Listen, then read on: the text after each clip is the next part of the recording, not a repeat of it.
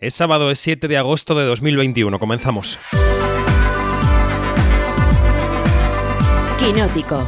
Cine, series y cultura audiovisual con David Martos. Onda Cero.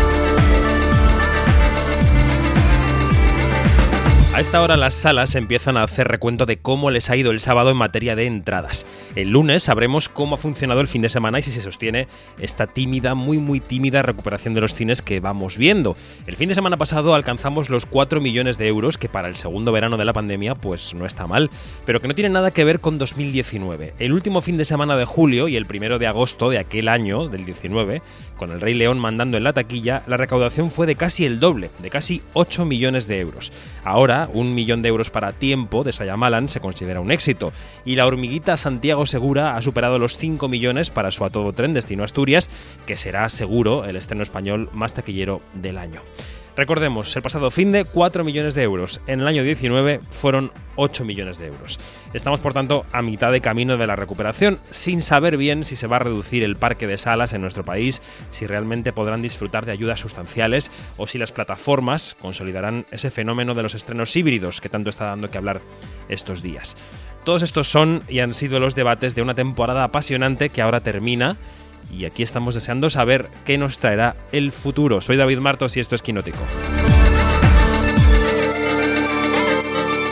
Quinótico Onda Cero. Mañana domingo a esta hora en la antena de Onda Cero dedicaremos el último quinótico de la temporada a repasar todo lo que ha ocurrido en este curso pandémico, en el curso 2021. Pero hoy, además de las noticias y de los estrenos, queremos mirar al Festival de Locarno. Es una de las citas con más prestigio del mundo. Este año cumple 74 ediciones y está en marcha desde el pasado 4 de agosto. Esta noche conversaremos con dos directores españoles, una directora y un director, que compiten en el llamado concurso internacional de Locarno. Vamos a empezar por ella, por Neus Bayús la directora de La Plaga y del viaje de Marta, estrena su tercer largo, que también estará en Toronto, aparte de en Locarno. Se llama Seis días corrientes, seis días en la vida de tres fontaneros y electricistas muy particulares. Quinótico, la entrevista. ¿Electricista aquí qué hay? ¿Qué corriente hay? ¿220 hay aquí? ¿220? Claro. ¿Qué llevas todo el día trabajando aquí y no sabes ni la corriente que hay todavía? Y tú estás un poco tonto, ¿no? Con lo de la jubilación también. És el meu moment. Tú muy mal ni hostia. Jo no tinc cap problema. بديع الاثنين الصباح يا يا فين ويسقاد الزريق السيمانه نجر مزيان النوري غينا دي تفهم مزيان La gente que trabajamos nosotros, Pep, no le gusta los extranjeros, ¿eh? Con mira la via que... I aquesta enzima serveix, per a la, a la gent gran sobretot, serveix per mantenir la memòria i la libido. Película multilingüe, película poliédrica y sobre todo una película yo creo que muy divertida que firma Neus Bayús. ¿Qué tal Neus? Buenas noches. Buenas noches, ¿qué tal? Muy bien, supongo que te pillamos ya en Locarno, ¿no? En Locarno, recién estrenados y muy contentos. Bueno, muy bien. Eh, acabas de, de entrar en competición en ese concurso internacional con tu película Seis días corrientes. Oye, lo primero, antes de entrar en la película, ¿qué significa para ti esta doble selección en Locarno y en Toronto? Supongo que son señales muy buenas para el arranque de la película, ¿no?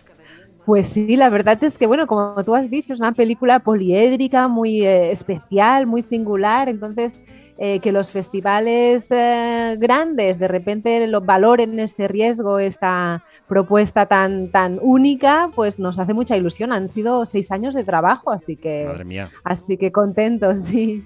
Bueno, eh, tú, mm, que te valoren los festivales internacionales no debe ser para ti una novedad porque en tus tres películas, digamos, eh, te han tratado muy bien, te han cuidado los festivales. Sí, sí, hay que decir que, claro, las dos primeras películas las estrenamos en la Berlinale y ahora Locarno y Toronto por eh, este cambio de, de momento de fechas del año y sí, sí, como pleno al 15. Me siento muy afortunada, no, no solamente por estas elecciones, porque es un gran inicio, sino por, por ser, por eh, poder hacer estas tres películas, ¿no? Que hoy en día no es tan fácil, ¿no? No, no, no es nada fácil.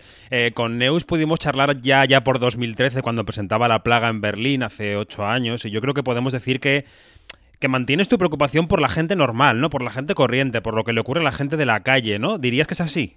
Es así totalmente. Yo, es una película, eh, Seis días corrientes es una película que, que habla de lo que nos ocurre en nuestro día a día y es una invitación a- al espectador a, que se dé cuenta que hay que mirar su entorno con curiosidad, porque lo que nos sucede en nuestro día a día, lo que llamamos vida cotidiana, vida normal, no tiene nada de normal. En realidad es muy excepcional. Y, y esto es lo que intenta contar la película, tomar estas pequeñas historias del día a día y que nos demos cuenta de que, oye, nuestra vida es muy interesante. Mm. Lo que pasa es que en tu peli, en Seis Días Corrientes, yo creo que hay un ligero cambio de tono en tu filmografía, ¿no? Quizás un tono más ligero que a veces, bueno, yo viendo la película, que a veces echa la película casi en brazos de la comedia, ¿no? ¿Este cambio es un cambio buscado, Neus, o te lo iba dando el material a medida que la película se iba formando? Pues tenía muchas ganas. Después de La Plaga y de Stafford y El viaje de Marta, que eran películas muy densas a nivel emocional, mm. claro, pensad que para mí esto pues es una carga como cineasta y tenía muchas ganas de hacer algo más cercano a la comedia que ya había probado en mis cortos.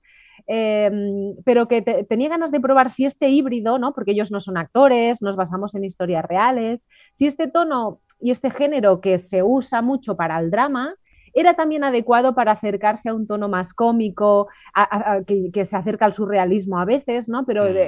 y, sí que sí que estaba buscado eh, encontrar una cierta profundidad, pero también en aquello, en aquello que aparentemente es ligero, ¿no? Claro, efectivamente. Tú lo decías, en la película apuestas por actores no profesionales a los que creo que has preparado para estar delante de la cámara, ¿no? Singularmente a los tres eh, mm, fontaneros electricistas protagonistas, no podemos decir, a Valero, a Pep y a, Mohamed. Eh, ¿qué, ¿Qué encuentras en los actores naturales o en los actores no profesionales que no te dan los profesionales, Neus? Bueno, es que esta película no solamente está protagonizada por no actores, sino que es, todo está basado en lo que ellos han vivido o me han contado. Es decir, primero empiezo un casting, una búsqueda de personajes. Yo conocí a, más de mil fontaneros y electricistas. Madre mía, este, este, casting, eh, eh, hay, un making of casi en el casting, ¿no? Probablemente, porque me he encontrado de todo. Y a partir de esta selección, yo eh, les empiezo a ver una vez a la semana a lo largo de dos años y en, este, y en este tiempo yo les preparo para estar tranquilos y a gusto delante de la cámara, pero a la vez voy escribiendo el guion en función de lo que vamos, eh, de lo que aparece de sus vidas, ¿no? lo que les preocupa, lo que les ocurre, cómo son. Entonces, no solamente es que ellos interpreten yo, lo que yo escribo, es que yo lo he escrito para ellos y basado en ellos. No, no podría ser uno que no fuera Valero, no podría ser uno que no es Moja. ¿no? Ya. Ya. ¿Y cómo ha sido la preparación para estar delante de una cámara? Porque las dinámicas de un rodaje a veces sorprenden mucho a quienes no, son profesionales, ¿no? De esto, las, esperas, las repeticiones de tomas. ¿Cómo ha sido esa preparación? ¿No ha sido de forma más natural de lo que nos puede parecer? Bueno, es un método que ya ha ido desarrollando en estas tres películas y en los cortos anteriores y se basa en la creencia de que el 90% de la población seríamos capaces de protagonizar una película. Lo que pasa es que hay que encontrar nuestro papel, aquel en el que nos sentimos realmente nosotros mismos, ¿no? Entonces, por un lado estaba en encontrar cuál era este personaje que realmente podían encarnar a la perfección porque es una versión de ellos mismos. Y por otro lado, eh, ¿sabes qué pasa cuando nos filman? Todos tenemos miedo a ser juzgados y lo que queremos, básicamente, todo el mundo, es gustar, ¿no? Mm. que, nos quieran. Entonces, sencillamente, este tiempo de preparación se basa en hacerles eh, eh, notar, percibir que yo confío en ellos plenamente, que están capacitados y que no voy a juzgar cómo lo van a hacer. Si hay un error en la interpretación es problema de la cineasta que les ha elegido, no de ellos que no son actores. ¿no? Claro. Entonces, básicamente es un, es, un, es un, tiempo de preparación donde se les hace más libres para ah, improvisar, actuar como les dé la gana sin miedo. ¿no? Yo creo que viendo tu película, cuando la vean los espectadores y espectadoras, les van a venir imágenes a la cabeza de esas chapuzas que todos hemos tenido que encargar en casa, ¿no? Y de los hombres, porque generalmente son hombres que vienen a casa a hacerlas, ¿no? ¿De dónde parte tu interés por, por contar la historia de este gremio tan particular que te lleva a entrevistarte con mil fontaneros y electricistas? Bueno, hay, dos orígenes. El primero es que mi padre, mi segundo padre, digamos, es fontanero. Ah. Entonces, yo durante toda mi adolescencia he escuchado en, la sobremesa mil historias sobre lo que le ocurre cuando entra en casa de alguien, ¿no?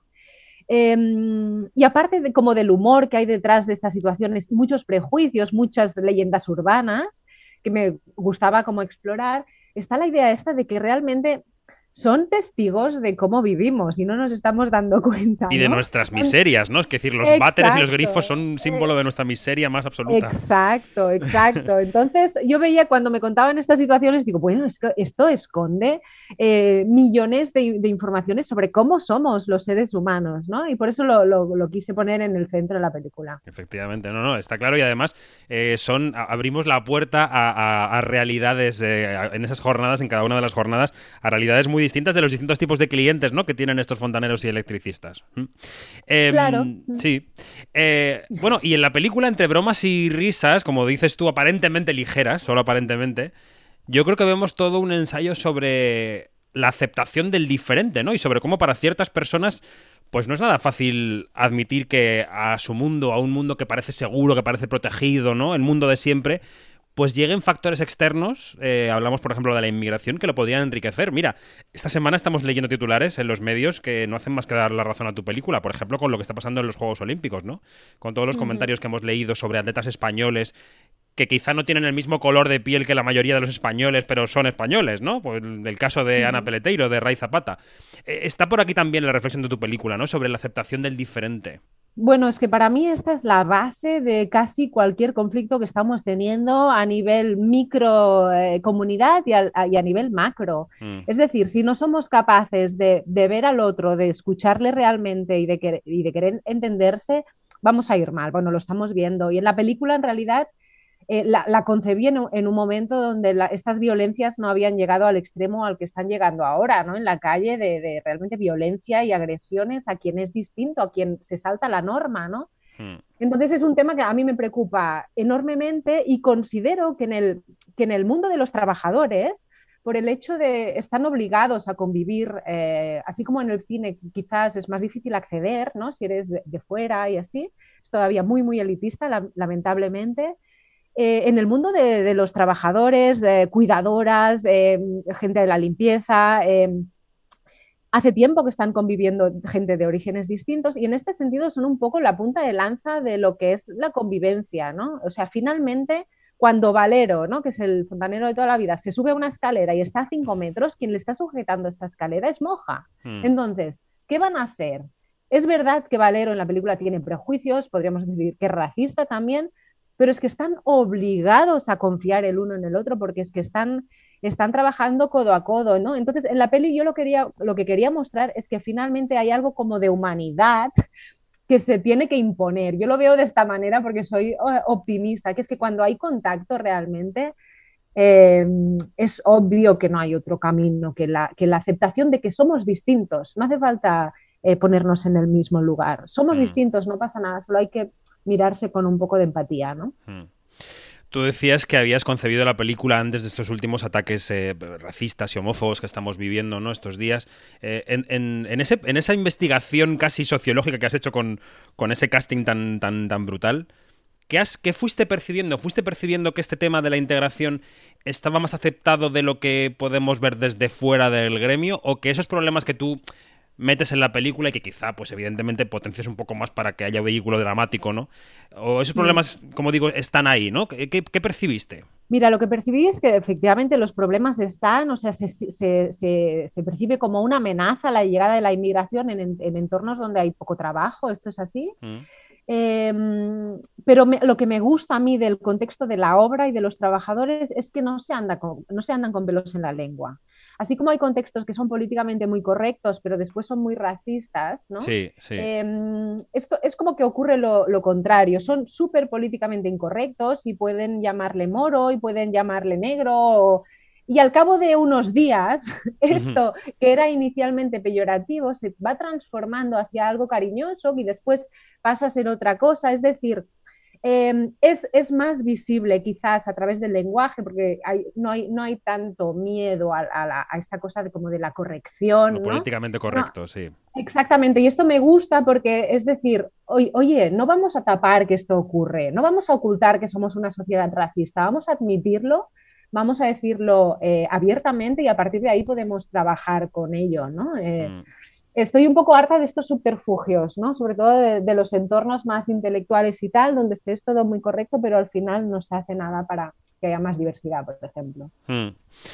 Decías un proceso de seis años para armar esta película. Em, y, eso que has tenido éxito de, crítica y selecciones en festivales, como recordábamos. Em, hay muchos directores eh, que, empiezan en sus carreras, digamos, y, también yo creo que le ocurre también más a las mujeres, ¿no? Que, consiguen tener éxito con una primera película, igual con una segunda, pero que, avanzar en su carrera no les va resultando más fácil, sino a veces más difícil. Incluso tienen que demostrar aún más que van a poder sacar adelante un proyecto.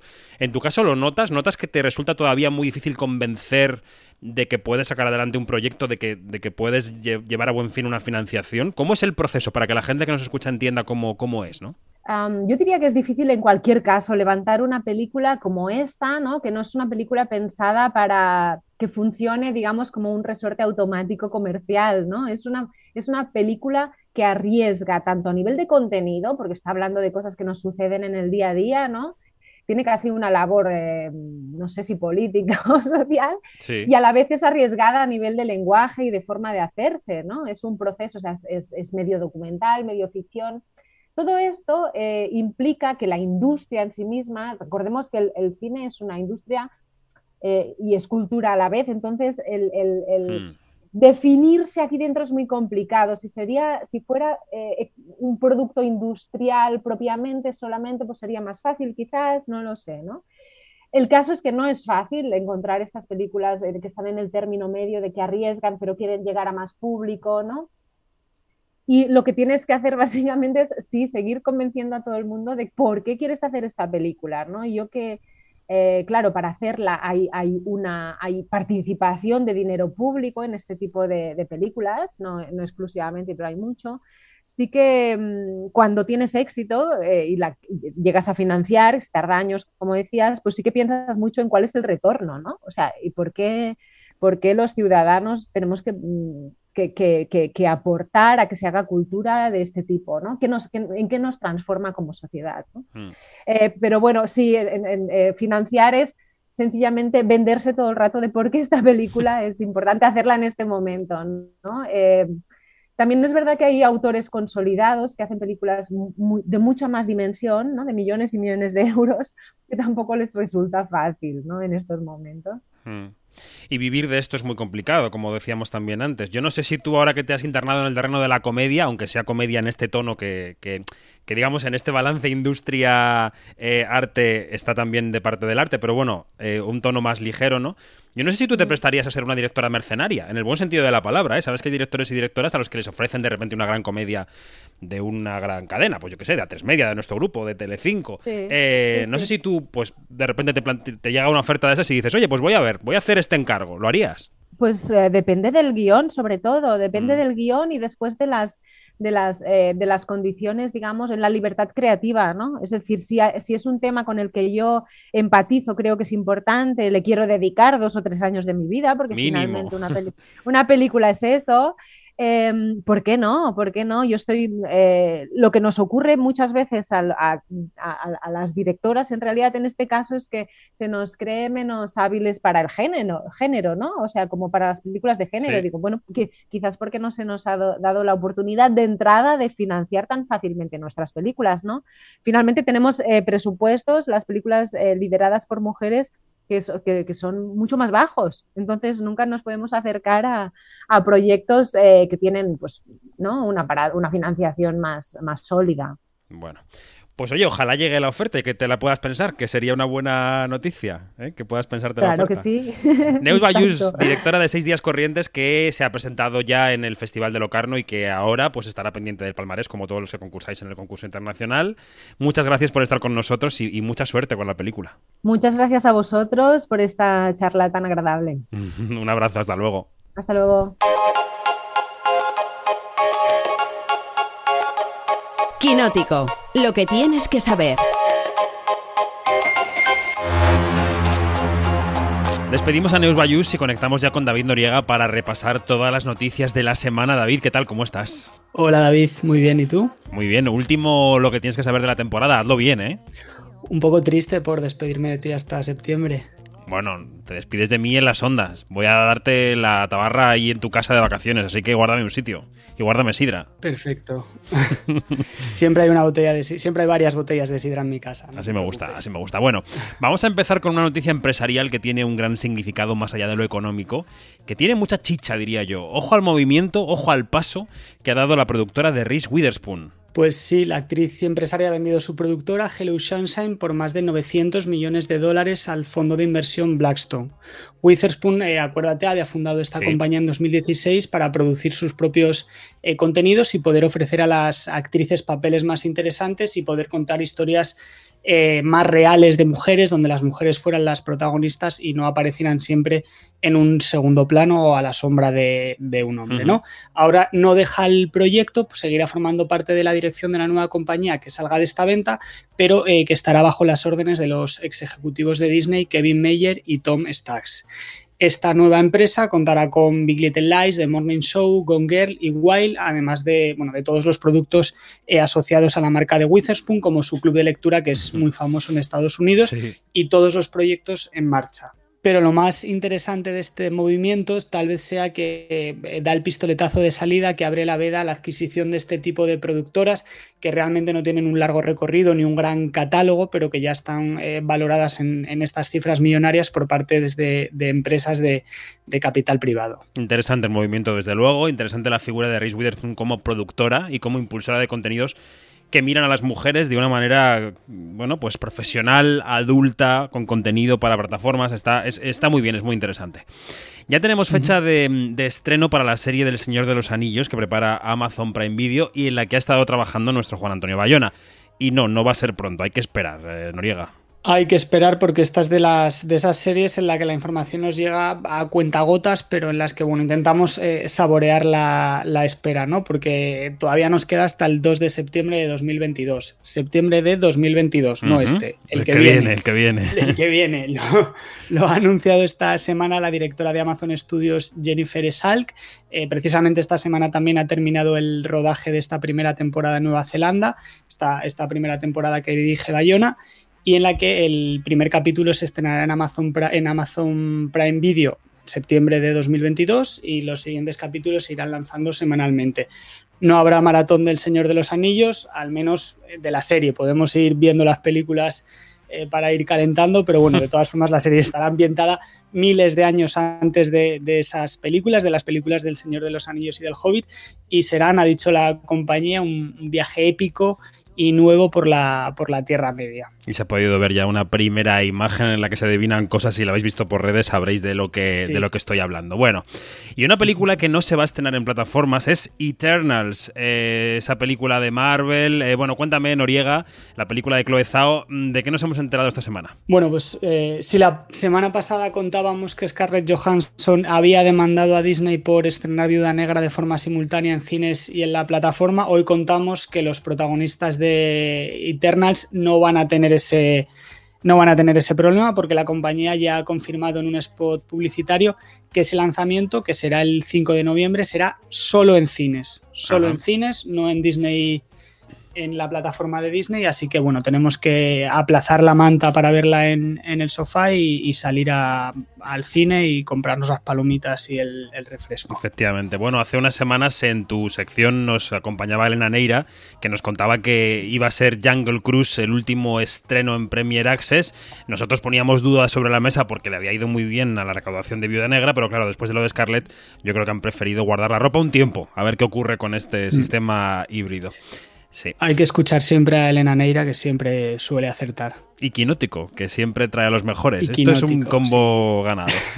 Estamos hablando hoy mucho en el programa del Festival de Locarno y en plena celebración de esta cita veraniega con el cine en Suiza, hemos conocido que habrá otro festival, en este caso un festival de pleno invierno, que va a pedir un certificado de vacunación completa para poder asistir. Será Sundance. Eh, sí, cada vez más eh, espacios piden este certificado de vacunación para poder acceder y ahora es Sundance quien ha impuesto este requisito para trabajadores, voluntarios, eh, invitados, estrellas y público. ¿no? La edición de, 2022 será presencial con proyecciones en Park City, pero habrá también varios eventos por todo el país y proyecciones no presenciales. ¿no? Es, es uno de los resquicios que nos deja que nos deja la pandemia, estas proyecciones eh, no presenciales. El, festival comenzará el 20 de, enero y en él podrán verse un total de unos 80 títulos. Son menos que los 120 que se proyectaron en la edición de 2020, inmediatamente anterior a la pandemia, pero más de los de 2019, cuando hubo 74 películas. El resto de restricciones sanitarias, el uso de mascarilla, las distancias, los aforos, pues se irán perfilando de aquí a enero. Falta mucho, esperemos que en enero estemos en una situación epidemiológica mejor, todos confiamos en ello y bueno, será entonces cuando se determinen el resto de restricciones, pero obligatorio estar vacunado con la pauta completa. Falta mucho para enero, pero vamos ya camino de los dos años pandémicos, o sea que esto corre, el tiempo corre y no nos damos cuenta y ya, en fin, estamos en otro ciclo más. Eh, ya saben los quinóticos y las quinóticas que en el mundo del cine y de las series, como en el resto de los mundos, en todos los mundos, nos movemos entre dos aguas, digamos, la de concienciarnos sobre el respeto a las minorías, aquellas sobre todo las que han sido ignoradas o, ridiculizadas ¿no? a lo largo de la historia, y ese contramovimiento que apuesta por lo políticamente correcto y que lo lleva al extremo. ¿no? En ese contexto, entre las dos aguas, en este marco, vaya la que se le ha montado a Matt Damon, al pobre Matt Damon, por una palabra, la palabra fagot, que sería maricón en español, aunque creo que en inglés Noriega tiene incluso una mayor carga peyorativa, ¿no? Sí, vamos por partes porque estas de las historias que hay que contar por partes. Venga. Hace unos, hace unos días el, el actor dio una entrevista al periódico The Sunday Times en la que decía que había dejado de utilizar este término, el término eh, fagot, maricón, hace unos, hace unos meses. Al parecer empleó esta palabra en una comida familiar, en una broma, y una de sus, de sus hijas le llamó la atención y le explicó que se trataba de un insulto, eh, de un insulto homófobo para un homosexual y que era peligroso normalizar estos, normalizar estos términos. Bueno, estamos viendo a qué llevan los extremos eh, este tipo de de, términos lo, hemos visto en España en las, en las últimas semanas. ¿no? Matt Damon dijo en esa entrevista que, lo, que había entendido la explicación de su hija, que había retirado el insulto y que desde ese momento, hace unos meses, no lo había utilizado nunca más. Lo que pasó después fue que el actor comenzó a recibir críticas enfocadas sobre todo en el hecho de que, bueno, de que es un adulto que no se, que no se da cuenta que maricón es un insulto y que encima se lo tenga que explicar una niña hmm es un poco, bueno, pues es un poco eh, para hacérselo mirar, digamos, ¿no? Comentaban en, las redes sociales. Unos días después, eh, Damon emitió un comunicado en el que en el que se desdecía y afirmaba que nunca la había utilizado. Sí reconocía que había tenido una conversación con su hija, pero en esta nueva versión de la conversación era él quien le explicaba a la chica que esa palabra la había escuchado de crío en Boston antes incluso de saber qué significaba y que había sido incluso el diálogo de una de sus películas en 2003. Su intención, dice, era contextualizar y explicarle a su hija todo lo que se ha progresado en los últimos eh, años porque él dice, y bueno, podemos intentar quedarnos con esto, apoya a la comunidad LGTBI.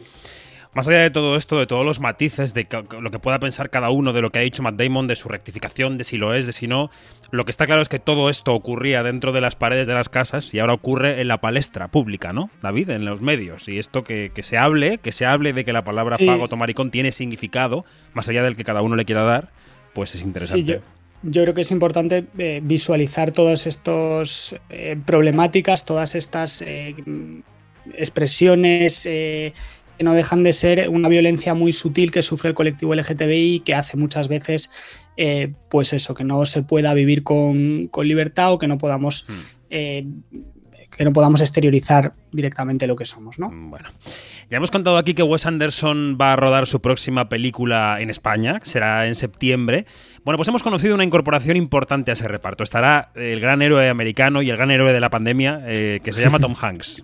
Sí, Tom Hanks eh, pisará suelo español para esta película, que ya lo hemos contado aquí en Quinótico hace unas semanas. Se rodará en España, en el pueblo de Chinchón. En el reparto estarán también Tilda Swinton, Bill Murray y Adrian Brody, que serán los actores principales. Tom Hanks tendrá un papel un, poco más secundario, pero bueno, tendrá la oportunidad de, estar a las órdenes de Wes Anderson, un director con el que nunca había trabajado y bueno, siempre es un gusto ver a Tom Hanks, ¿no? Qué bien, qué ganas. Y una noticia de casa para acabar, una exclusiva de nuestros compañeros de fotogramas por su 75 aniversario. Por cierto, felicidades a todos y a todas. Carmen Maura, eso, felicidades. La Maura va a volver a trabajar a las órdenes de Alex de la Iglesia en una película de terror. Sí, por el momento han anunciado su intención de trabajar juntos. Serían una película de terror, una historia recogidita, ha dicho la actriz, para, que para la que el director ha pensado directamente en ella y sobre la que llevan un tiempo hablando, pero que parece que va, bueno, que va a comenzar a concretarse ahora, ¿no? Sería la cuarta película que hacen juntos, la primera en, ocho años tras Las Brujas de Zugarramurdi. La primera, recordamos todos, esa la comunidad por la que la actriz se llevó el Goya, y la segunda fue 800 balas, pero mejor les escuchamos a ellos. Siempre he tenido tres o cuatro historias para ella, pero concretamente tengo una ahora que me parece que es barata, que es eh, fácil de hacer y, y, que podría ser muy, muy buena para ella. Terror, obviamente. Tenemos que hacer otra película juntos, me hace mucha ilusión. Ya me habló de esto hace, ya estaba empezando a pensar que no me iba a dar tiempo a hacerla y estoy segura que él se lo va a pasar bien. Después de haber hecho cosas como las 30 monedas, yo estoy segura que meterse en una película más recogidita le va a encantar y me apetece muchísimo, muchísimo, muchísimo trabajar con él y verá que sigo siendo la misma actriz, el mismo estilo de actriz, que hago lo que me dicen que haga.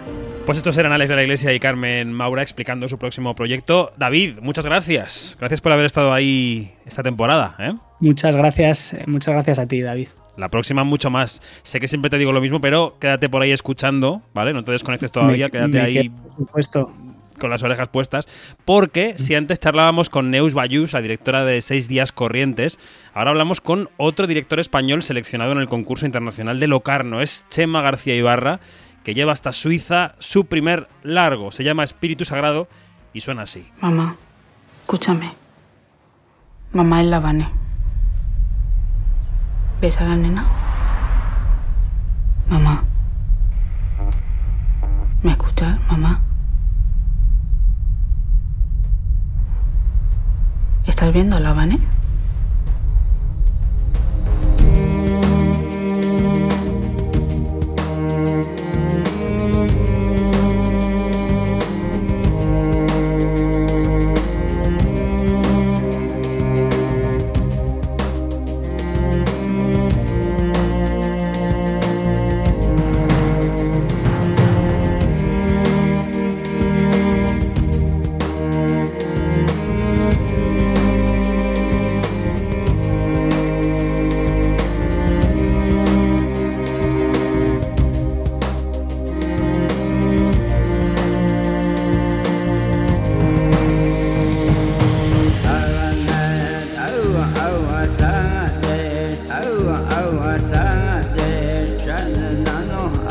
Pues saludamos ya al director de Espíritu Sagrado, Chema García Ibarra. ¿Qué tal? ¿Cómo estás? Hola, buenas, muy bien. Bueno, a dos días de viajar a Locarno, charlábamos hace un momento con Neus Bayús, que también competirá allí en Locarno. Y nada, la pregunta es la misma. ¿Qué se siente al participar en un festival como este? Sobre todo con tu primer largo, ¿no? Sí, sí, con la primera, con la primera película, pues em, una mezcla entre alegría, respeto, miedo. Mm, no poder dormir. Eh, no sé, es que la, selección de Locarno siempre me ha gustado mucho, las películas que van. Es tener así como una línea muy de autor, muy cinefila que a mí me interesa mucho. Y, claro, estar ahí, además acompañado de unos nombres mm, pues que, pueden dar un poquillo de respeto, pues está, claro, pues eso, alegría y miedo. 50, mm. 50, y 50. Efectivamente, 50 y 50. Em, ¿Qué día es el que compites? ¿Qué día es el que estrenas la película allí? Estrenamos el día 11 de agosto. El 11. Que es el miércoles de la semana que viene. El miércoles. Bueno, pues nada, ya no queda nada, ¿eh? ya no queda nada. Hasta ahora habías dirigido cortometrajes con mucho éxito de crítica y en festivales internacionales también. Algún mediometraje, creo, algún largo colaborativo, pero mm, por ajustarnos al lenguaje de uso común en esto del cine, estamos ante tu ópera prima, ¿no? Eh, sí, ¿Qué ha sido lo más complicado del formato, Chema? ¿Qué era lo que lo que esperabas que fuera así de difícil a la hora de afrontar un largo y lo que te has topado como un obstáculo y no esperabas que lo fuera? Eh, bueno, antes que nada, yo eh, desde hace un tiempo intento eh, llamar a todo lo que he hecho películas, ¿sabes? o sea, yo, parece bien la digo que, sí, que Espíritu Sagrado es mi séptima película, aunque sea el primer largometraje, ¿no? Intento no usar la palabra cortometraje, bueno, a lo mejor no es tan fácil, porque al final el lenguaje está como muy insertado, ¿no? Pero bueno, entonces, bueno, en este caso, eh, bueno, ya era, había un, un presupuesto, pues claro, mucho más alto, muchísimas personas trabajando, eh, había ya, digamos, una responsabilidad de, de, pues, de, llevar a cabo financieramente, digamos, esta, esta película, porque ya estamos hablando de, los presupuestos normales de los largometrajes. Mm. Eh, no era yo el productor, obviamente, había muchos productores. Pero bueno, lo que hemos intentado es, eh, de alguna forma, trasladar todo el espíritu del cortometraje al, al, mundo del largo, ¿no? No, no, no digamos eh, profesionalizarnos en el sentido de traicionar lo que hemos hecho antes, sino llevarnos lo que hemos hecho antes, y, o sea, ampliar un poco lo que hemos hecho antes hasta un largometraje, ¿no? Y yo creo que lo hemos conseguido, vamos. Eh, yo me he sentido como, igual que en los que cuando estaba haciendo cortometrajes, pero en lugar de tres días de rodaje, 30. Eh, ¿no? Mm. Pero vamos, creo que hemos conseguido eh, respetar eso que teníamos en el, cuando, cuando hacíamos estas películas, que era pues es un, sentimiento como más familiar y más de, hacer las películas en casa, con la gente que te rodea. Bueno, lo mismo, pero con un poquito más de gente, un poquito más de dinero, pero hemos intentado respetar eso y creo que ha salido bien. Mm. Me parece, o sea, reflexionando sobre lo que decías antes de llamarle películas a todo, que, entiendo, entiendo la posición incluso política, ideológica que hay detrás, ¿eh? y la comparto en buena medida. Pero es verdad que, un largometraje juega en otra liga por muchas razones. Por las razones de que puedes llegar a las salas comerciales con mucha más facilidad, por las razones de por las subvenciones, por, por, mil historias, ¿no? Por mil, mil condicionantes. En ese caso sí, que es. Digamos que tú, tú, sientes que la industria está hecha y concebida para quienes dirigen largos. y, sientes que ahí hay una. digamos, un, un, embudo creativo que está frenando a mucha gente de enseñar y de poder financiar sus historias. Mm. Eh, bueno, puede ser, puede ser, desde luego, el, hecho de hacer una película, ya te digo, si la, si la quieres hacer bien, ¿no? Que entiendo que todo el mundo lo quiere hacer bien con todos los medios y tal, pues necesita una, una cantidad de dinero, pues que a la que se suele acceder, pues eso, hay, hay ayudas, hay, intervienen las televisiones, intervienen las plataformas, hay coproducciones, bueno, es como una maraña de cosas. Que eso, bueno, entiendo que que puede asustar un poco al principio, ¿no? Pero bueno, al final hay que eh, conseguir hacer un, match, digamos, con, un, con, unos productores, con unos productores que te, que te, quieran, que te entiendan, que te cuiden. Eso es importantísimo, ¿no? Sentirse un poco cuidado por los productores y, y, adelante con ellos, ¿no? Eso es una... Eh, yo sé de gente a la que quizá no ha tenido muy buenas experiencias en el, en el paso del largometraje precisamente porque no se ha dado esa compenetración con los, con los productores, ¿sabes? No se, no se ha entendido, así como una pareja que no, que no ha funcionado, no se ha entendido. Entonces creo que es, es bastante importante eso, ¿no? Sentir esa, esa, conexión con esa persona que te va a acompañar, ¿no? Que son los productores. Yo en mi caso he tenido varios y con todos muy bien, o sea que estoy, de hecho, pretendo repetir con ellos. O sea que muy, en ese sentido me siento muy afortunado. Mm. En Espíritu Sagrado profundizas en una de tus grandes preocupaciones, que yo creo que es lo esotérico, ¿no? O si quieres, incluso con la dimensión religiosa, pero bueno, lo que trasciende al, día a día del ser humano. Eh, el argumento de tu película gira en torno a un grupo de ufólogos, podemos decir, que pierde a su líder, ¿no? Y el número dos se queda con un secreto que puede afectar a toda la humanidad. Pero todo esto eh, lo cuentas desde el punto de vista eso, de hombres y mujeres corrientes, ¿no? ¿Cómo, ¿Cómo estableces ese hilo entre lo cotidiano, lo más cotidiano, lo más del día a día y la ciencia ficción, que en el fondo tu película es el género del que, del que bebe, ¿no?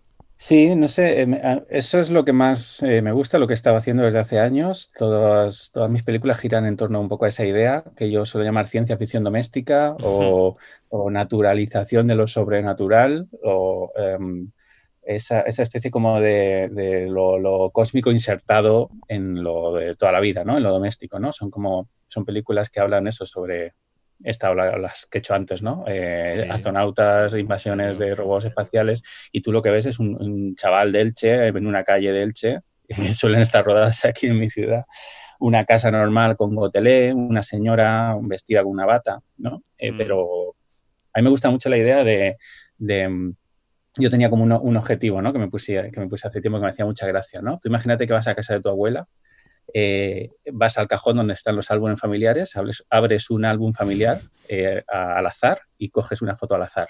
Pues imagínate que esa foto es un fotograma de una película de ciencia ficción. ¿Qué, tiene que haber pasado para que sea esa foto que probablemente es de un cumpleaños, de un, un viaje a Mallorca eh, de, un niño en un parque, ¿no? Probablemente esta es, esa foto, ¿no? ¿Qué, mm. tiene que pasar para que eso sea un fotograma extraído de una película de ciencia ficción, ¿no? Es un ejercicio mental muy interesante que yo, que yo suelo hacer y, bueno, me gusta, eh, me gusta pensar que a veces lo he, conseguido, ¿no? Eh, mm. tú ves imágenes descontextualizadas de mis películas y nunca se te puede ocurrir que fuera parte de una película de ciencia ficción, ¿no? Y ese, es el contraste y la unión de dos mundos distintos que me gusta mucho eh, explotar. Y para esta ciencia ficción doméstica, quizá el paso natural sea el, trabajo con actores no profesionales o, naturales. No sé muy bien cuál es la nomenclatura que tú prefieres. Em, ¿Por qué y qué te da? No profesionales, ¿no? ¿Por qué trabajas con ellos y, qué te dan que no, que no podrías encontrar en actores de, escuela, profesionales, digamos? Bueno, me da la sensación de que hay, hay una especie de inocencia cinematográfica, como de virginidad cinematográfica. Mm. Em, hay como cierta tensión que me, que me, gusta, que me gusta explorar y explotar en el, en el hecho de que haya una persona pues que no tenga ninguna relación con el mundo del cine delante de la cámara, que no, que, que, pues eso, que no sepa muy bien dónde mirar, que no sepa muy bien cómo moverse, que haya como un pequeño nerviosismo y una pequeña tensión en él, que a mí me, me gusta muchísimo, yo creo que le da eso como mucha naturalidad. Entonces, em, yo eh, hablo mucho con ellos, eh, los ensayos prácticamente más que ensayar es hablar con ellos sobre el concepto de, qué es un error, qué es un error, ¿no? Vamos a, nos ponemos a hacer una secuencia, ¿qué es equivocarse? ¿Qué es un error? Si tú tienes que decir una frase y te equivocas y dices una frase un poco distinta, eso no es un error. si, se, si, se, te olvida una cosa que tienes que decir y lo dices un minuto después, tampoco es un error. Si llevas una cosa en la mano y se te cae, pues te agachas y la recoges. Eso no es un error, ¿no? Entonces, un error es parar la cámara, o sea, parar el rodaje, decir, corta, corta, mirar a la cámara, un poco desvelar que hay un rodaje, ¿no? Eso sí es un error. Pero todo lo que es un balbuceo, un que se te olvida algo, que dices algo y dices otra cosa, eh, no, no solamente no es un error, sino que es exactamente lo que estoy buscando. Mm. Entonces me da la sensación de que em, es más fácil llegar a eso, que no es ni mejor ni peor que otra cosa, sino es simplemente lo que quiero, con una persona que no tiene ni formación ni experiencia en interpretación, ¿no? Que simplemente tiene pues experiencia en, ser una persona, en ser tengo experiencia en vivir porque soy una persona y, hablo y hago cosas de una persona, ¿no? Entonces, utilizar esa experiencia vital, digamos, ajena al cine en la, en la película a mí hasta ahora me ha dado, pues justo, es que he conseguido justo lo que quería haciendo eso, ¿no? Entonces, eh, bueno, me interesaba mantenerlo en el, en el, mundo del largometraje, seguir, seguir con esa línea de los actores no profesionales y bueno, yo encantado, el protagonista de mi película es un, es un chaval que trabajaba de, de vigilante nocturno en un parking en Alicante, o sea, y así es fantástico, vamos.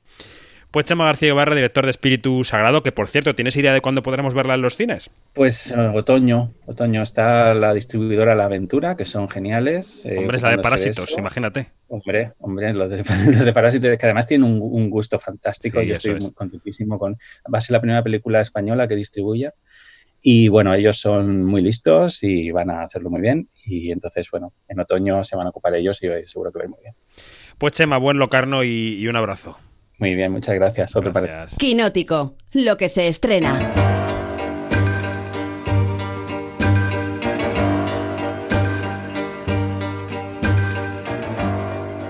You don't own me. I'm not just one of your many toys.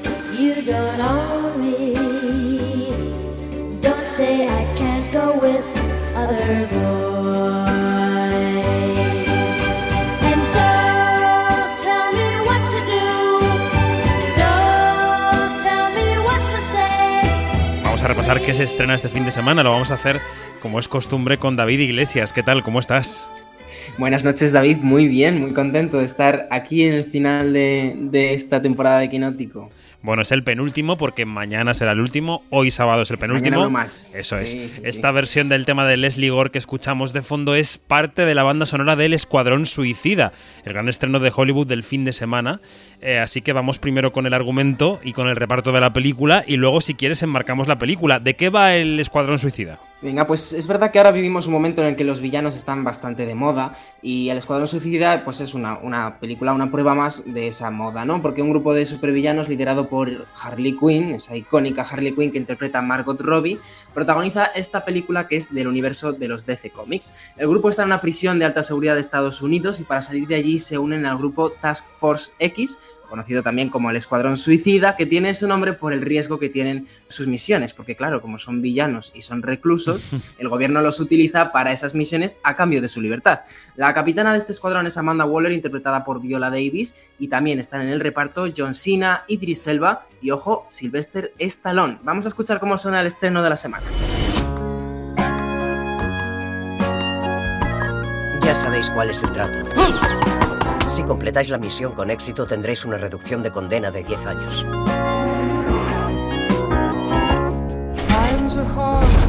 Si se os ocurre desobedecer mis órdenes, detonaré el explosivo que tenéis implantado en el cráneo.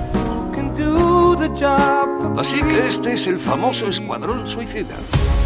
Pero lo que decíamos, ¿no, Iglesias? Un espectador avezado, una espectadora que tenga buena memoria, eh, dirá, pero esto no se estrenó en 2016, ¿no se llamaba Escuadrón Suicida? ¿En qué se diferencia Escuadrón Suicida de El Escuadrón Suicida? Es que la confusión yo creo que es mm, lógica y comprensible, porque no, no es que estemos ante un, ante un Escuadrón Suicida 2, tampoco es una precuela, sino que es más bien un segundo intento de Warner de llevar al cine la historia del cómic porque la película de 2016 pues no gustó mucho ni a la crítica ni al público, a pesar de ese renovado Joker que nos mostró y que nos regaló Jared Leto, pues esta película no, acabó de cuajar, ¿no? La dirigió David Ayer y esta nueva versión que nos llega ahora a los cines llega de la mano de James Gunn, que es el director de las dos entregas de Guardianes de la Galaxia y bueno, pues que ha tenido total libertad para hacer este proyecto y que esperemos que, cale mejor entre, entre el público. Pues vaya lío, en cualquier caso yo creo que ya la crítica esta vez sí que ha salido contenta de El Escuadrón Suicida, así que a ver qué, ocurre con la taquilla.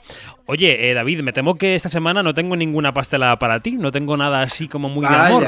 No. Vaya, en agosto el amor siempre viene bien. Ya, pues en la pantalla de este caso, un, buen no, en este caso no.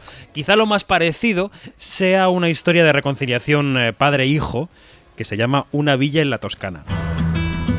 Llevas meses sin llamar y de repente quieres vender la casa de la Toscana deprisa y corriendo. Una casa que lleva vacía 20 años.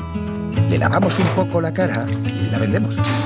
La Toscana es un destino romántico, por eso vienen mis clientes y pretenden que venda este horror. Venga, cuéntanos de qué va esto. Pues va de Liam Neeson y eso ya es argumento suficiente para ir a verla. Pero esta no es de mamporros. No, no, es la típica de Liam Neeson, ¿no? No, es, el Liam Neeson asumiendo un tono más cercano a la pastelada. Se convierte en un padre. se convierte en un padre porque interpreta a un artista británico que se va con su hijo a Italia, a la Toscana, porque quieren vender la casa que les dejó en herencia su esposa ya fallecida, su esposa y madre, ¿no? Allí se va con el hijo para arreglar la casa y mientras reparan la finca, pues también reparan su mala relación. Y además es la ópera prima del director James Darcy. James Darcy, que es actor, al que hemos visto en muchas series y muchas películas. En los quinóticos del fin de semana pasado eh, contamos algunas de las eh, películas que van a estar en San Sebastián el próximo mes de septiembre. Y esta semana se estrena una de las cintas que pasaron por la sección oficial el año pasado de Donosti. Es una película de la japonesa Naomi Kawase y se llama Madres Verdaderas. Un drama sobre la maternidad y la adopción, en el que una mujer, tras varios intentos frustrados de quedarse embarazada, decide junto a su marido pues adoptar un niño. Y varios años después, cuando ya tiene formada su familia, todo está sentado, todo tranquilo, de repente se tambalea su vida entera, mm. porque llama a su puerta una joven que dice ser la madre biológica del niño que adoptaron. Vamos a escuchar el tráiler, David. Debes dejar de ir a clase. Hemos encontrado una agencia de adopción que ofrece alojamiento. Cuidarán de ti hasta que des salud a tu hijo. Ya hemos llegado. Bienvenida a Baby Bata. Pues así suenan las madres verdaderas de Naomi Kawase, como decíamos el otro día en Gelo en verano, no confundir con las madres paralelas de Almodóvar que llegarán en septiembre. Estas son madres verdaderas. Otro de los poquito queda ya para esa película, ¿eh? De Almodóvar. Sí, sí, sí, no queda nada. Otro de los eh, nombres que han recorrido Quinótico este año, este curso 2021, es el de Lin Manuel Miranda, ese gran talento latino de Hollywood y de Broadway. Este viernes llegaba a Netflix otra de sus creaciones que se llama Vivo y que suena así. Tu vida fueron canciones. Nuevo, tengo que entregarle esta canción a Marta. Necesita saber que la amo. Marta, allá voy. Cinta de animación latina ambientada en Cuba y que nos presenta a Vivo. Es un quincajú. Un quincajú es un pequeño mamífero que vive en la selva tropical. Bueno, pues este animalito, en los dibujos animados que nos muestra la película, es adoptado por Andrés, un músico callejero con el que forma pues un curioso dúo de artistas. Y luego la película nos narra el viaje de Vivo desde La Habana hasta Miami, hasta Estados Unidos, para entregarle una canción a la enamorada de, de Andrés, de su padre adoptivo. Y además de Lee Manuel Miranda, pone en voz a los personajes Zoe Saldana, que es la actriz de Avatar, y también Gloria Estefan. Bueno, más de animación. El miércoles, por ese espacio de Gelo en verano, de espacio de cine, pasaba uno de los actores de doblaje del bebé jefazo Negocios de Familia. Pasaba por nuestros micrófonos Nicolás Coronado, que junto a su padre José Coronado pone voz a la película, a esa secuela que suena así. Soy el jefe, pero en la cima se está muy solo. Tío Ted, ¿cómo te he echado de menos? Esa es mi niña. No puedes arreglarlo todo con dinero. Claro que sí. No has cambiado nada. Perdonad, lamento interrumpir, pero... La verdad es que el doblaje está muy bien, es gracioso, así que yo creo que merece la pena pasarse por el cine en estos días de calor para, para que en el fresquito se entretengan los más peques de la familia con el bebé jefazo Negocios de Familia.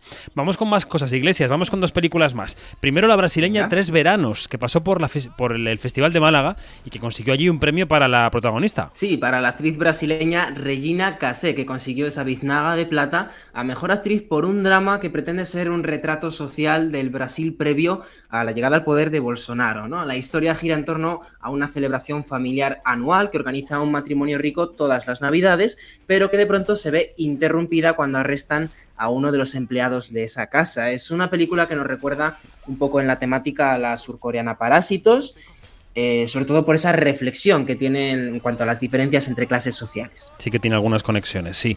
Y contamos también que se estrena Pequeños Milagros en Peckham Street. Sí, seguimos con otra película muy social también, en este caso sobre la inmigración. Es- está ambientada en una comunidad de viviendas de protección oficial de Londres. Eh, allí una madre soltera de origen búlgaro intenta convencer a sus vecinos, que son todos migrantes en Londres, para luchar contra el sistema injusto que les pone trabas a la hora de llegar al derecho, al derecho por la vivienda. ¿no? La convivencia explota también a raíz de un gato callejero. Esto es un poco complicado de entender, pero ese gato callejero que aparece de repente atrapado en la pared de esas casas será al final, sin dar spoiler, será al final el chivo expiatorio que llevará a un gran conflicto entre, entre esos vecinos. Vamos con las series de David, que esta semana, digamos, hay muchos estrenos interesantes. Por ejemplo, a Sí. Apple TV Plus llega una serie protagonizada y producida por Joseph Gordon-Levitt. Se llama Mr. Corman.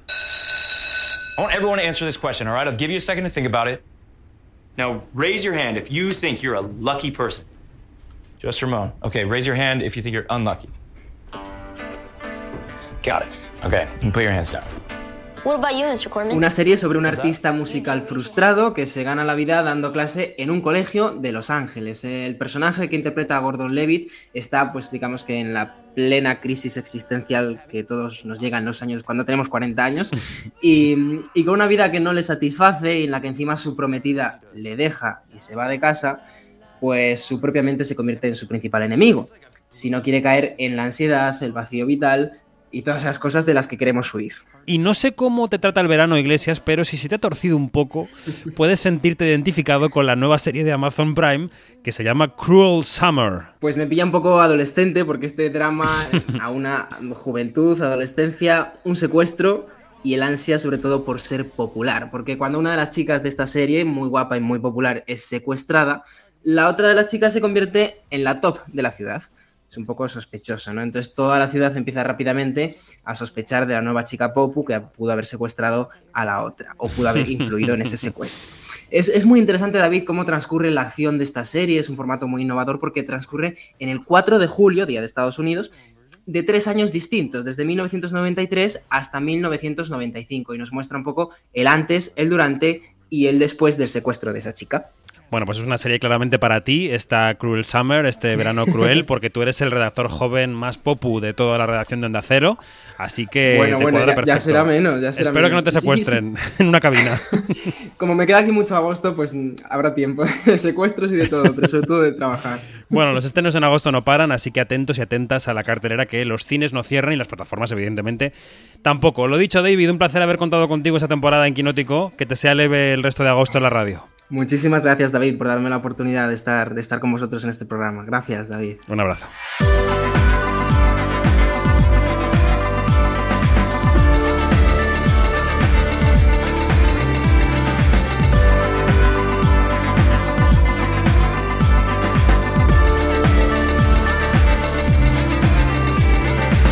Vamos, más información en nuestra página web, quinótico.es, y en nuestras redes sociales, donde somos arroba quinótico.